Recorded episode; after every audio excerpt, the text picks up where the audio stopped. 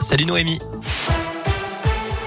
Salut Cyril, salut à tous. On jette un œil au trafic pour commencer. Je vois que pour l'instant, la circulation est plutôt fluide hein, dans l'agglomération lyonnaise. Pas de grosses difficultés à vous signaler. À la une, la France allège ses restrictions liées au Covid. Depuis ce matin, le port du masque n'est plus obligatoire en extérieur. Les jauges ont été levées dans les stades ou encore les salles de spectacle. Et le télétravail est recommandé trois jours par semaine, mais il n'est plus obligatoire. Dans les écoles, une adaptation du protocole sanitaire sera dévoilée la semaine prochaine. D'après Gabriel Attal, le porte-parole du gouvernement, une concertation doit avoir lieu avec les syndicats de profs et de parents d'élèves.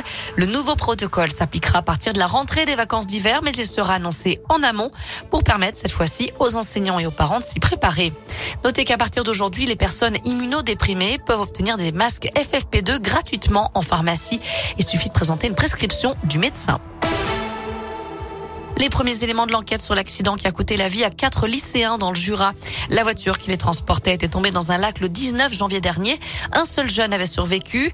D'après le procureur, la conductrice décédée dans la tragédie n'a commis aucune faute de conduite. Le véhicule a glissé sur la route verglacée dans une courbe avant de partir en tonneau et terminer dans l'eau glacée. Le jeune rescapé a été entendu par les gendarmes. Il a confirmé à son tour que la jeune femme roulait à une vitesse adaptée. Ce garçon de 15 ans était parvenu, lui, à se détacher et à s'échapper par une vitre brisée avant de regagner la rive à la nage. Les étudiants appelés à manifester cet après-midi à Lyon. Le syndicat solidaire étudiant Lyon appelait les jeunes à se mobiliser contre la libéralisation de l'enseignement supérieur et pour l'université gratuite. Un rassemblement a eu lieu à l'université Lyon 2 de Bron.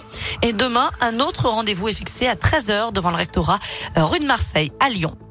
Prudence si vous allez en montagne, la Savoie et la Haute-Savoie sont en vigilance jaune pour le risque d'avalanche. Et puis à la Réunion, la population se prépare à l'arrivée d'un nouveau cyclone puissant. L'alerte rouge devrait être lancée dans une heure. À partir de là, les habitants sont invités à rester confinés chez eux. Stop, on arrête tout et on lit. Tous les Français sont invités à arrêter leurs activités le 10 mars à 10h pour consacrer un quart d'heure à la lecture. Une opération menée par le Centre national du livre. Je rappelle que la lecture a été proclamée grande cause nationale par le président de la République. C'est parti pour les Jeux Olympiques de Pékin. La cérémonie officielle d'ouverture aura lieu vendredi, mais les épreuves commencent dès à présent avec le curling. Enfin en foot, l'OL savoure sa victoire hier soir face à Marseille. Les Lyonnais rejouaient le match qui avait été interrompu à cause d'un jet de bouteille sur Dimitri Payet. Ils se sont finalement imposés deux buts à un. Cet après-midi, le club présente ses deux nouvelles recrues à la presse, les milieux de terrain Romain Favre et Tanguy Dombélé. Voilà, vous savez tout pour l'actu. On jette un la météo pour cet après-midi avant de se quitter. Eh ben, écoutez, c'est la grisaille hein, qui domine encore une fois. On attend beaucoup de nuages dans la région. Les éclaircies, elles, seront bien, bien rares.